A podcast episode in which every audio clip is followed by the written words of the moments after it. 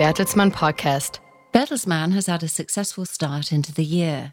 The international media, services, and education company has recorded a significant increase in revenues as well as an improved organic growth in the first quarter of 2019. The group revenue has increased by over 5% to 4.2 billion euro. That is the highest first quarter revenue since 2008. Organic growth has improved to 3.5%. The group's digital and high growth businesses have contributed to this positive development.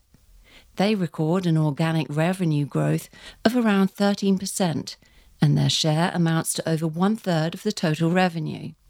The strategic expansion of Bertelsmann's high growth businesses in recent years is increasingly bearing fruits, emphasized Bertelsmann's chairman and CEO Thomas Rabe.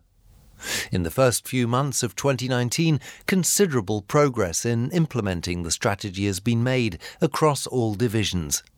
One focus was stepping up establishment of collaborations, such as the Content Alliance in Germany. Thomas Rabe stated that Bertelsmann would continue to invest in creativity and entrepreneurship across its businesses. A look at the divisions and their strategic advances in recent months, RTL Group increased its digital revenues in the first quarter to 220 million euro. That is an increase of 30 million euro compared to the first months of the last year. Over 1.15 million people are paying for subscriptions for the video on demand platforms owned by RTL Group in Germany and in the Netherlands. Penguin Random House can look at a strong bestseller performance. Michelle Obama's autobiography, Becoming, has sold more than 10 million copies since its publication in November last year.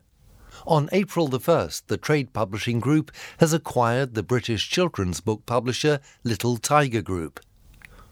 At Gruner and Jahr, the digital businesses have continued to grow. BMG has expanded its presence in Asia with the opening of another office and acquired two new top artists by signing contracts with Richard Marx and the band Seeed. Arvato has opened a logistics centre in Hong Kong. Besides that, the Bertelsmann Company has completed the combination of its global customer relationship management businesses with those of Morocco's Saham Group to form a new company, Majorel.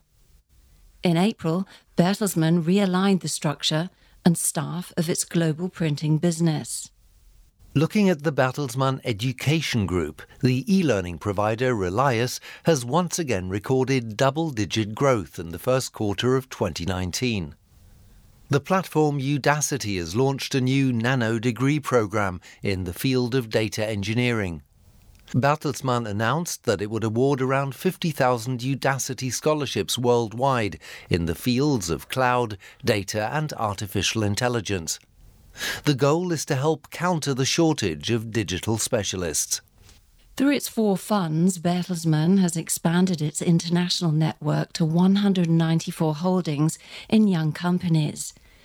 Since 2006, Bertelsmann has invested around 1 billion euros in this way, of which more than 600 million euros have been returned during the period. Bernd Hirsch, Bertelsmann's chief financial officer, states that after the successful first quarter of 2019, he is confident that higher revenues and continued high operating profitability can be expected for the full year. Bertelsmann's net profit would likely exceed the billion euro mark again. That was the Bertelsmann podcast. Further information can be found under bertelsmann.de and you can follow us on Twitter, Facebook, and Instagram.